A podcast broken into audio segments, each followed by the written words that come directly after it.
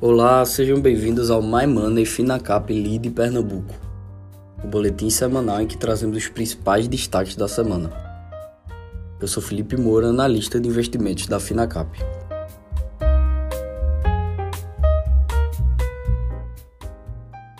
O Ibovespa negociou em forte alta na semana e retornou ao patamar dos 117 mil pontos, após o resultado do primeiro turno do pleito presidencial. O ex-presidente Luiz Inácio Lula da Silva e o atual presidente Jair Bolsonaro vão se enfrentar no segundo turno da eleição, marcada para o dia 30 de outubro. O petista encerrou a primeira etapa da disputa com cerca de 48,43% dos votos válidos. A surpresa foi a votação do atual presidente com 43,2%, um desempenho acima do projetado no último retrato das pesquisas de intenção de voto, especialmente nas regiões Sudeste e Sul. Com o resultado, investidores veem uma disputa acirrada no segundo turno e acreditam que o candidato petista, Luiz Inácio Lula da Silva, terá de deixar mais claro quais são os futuros nomes que devem compor sua equipe econômica e de governo para se fortalecer na disputa se quiser ser eleito. Além disso, a nova composição do Congresso foi de maioria de partidos alinhados ao atual governo, o que deve garantir certa continuidade da tramitação de pautas de maior interesse ao mercado. As cotações do petróleo subiram nesta quarta-feira para a máxima de três semanas, com os integrantes da OPEP concordando em fazer seus maiores cortes na produção desde o início da pandemia de Covid em 2020. Apesar de o mercado apertado e oposição a cortes por parte dos Estados Unidos e de outros países. Os preços também subiram com base em dados do governo dos Estados Unidos, que mostraram que os estoques de petróleo e combustível caíram na semana passada. Os estoques de petróleo, gasolina e destilados caíram na semana passada, disse a Energy Information Administration. Estoques brutos registraram a queda surpresa de 1 milhão e meio de barris para 430 milhões de barris. No Brasil, a Associação dos Importadores de combustíveis afirmou que na manhã da quarta-feira a gasolina vendida pela Petrobras já estava em média 8% abaixo do preço de paridade internacional, indicando a necessidade de reajuste de 28 centavos por litro. No diesel, o preço era 3% menor, o que exigiria um aumento de 17 centavos por litro. Agora, em relação às empresas, interessada na demanda cada vez maior por baterias e outros equipamentos que auxiliem na transição para uma energia mais limpa, a Vale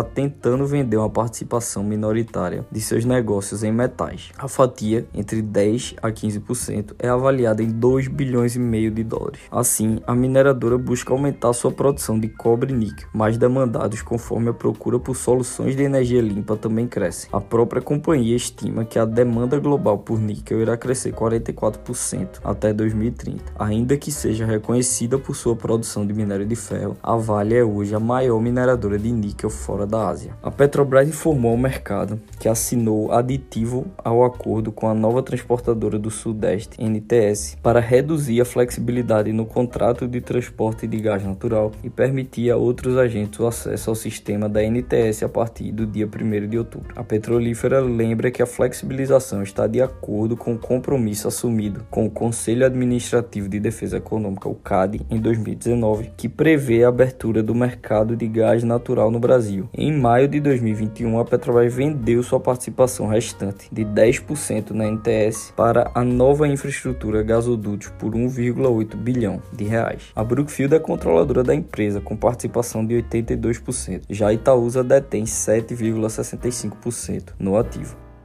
Esse foi mais um My Money Finacap Lead Pernambuco. Obrigado e até a próxima semana.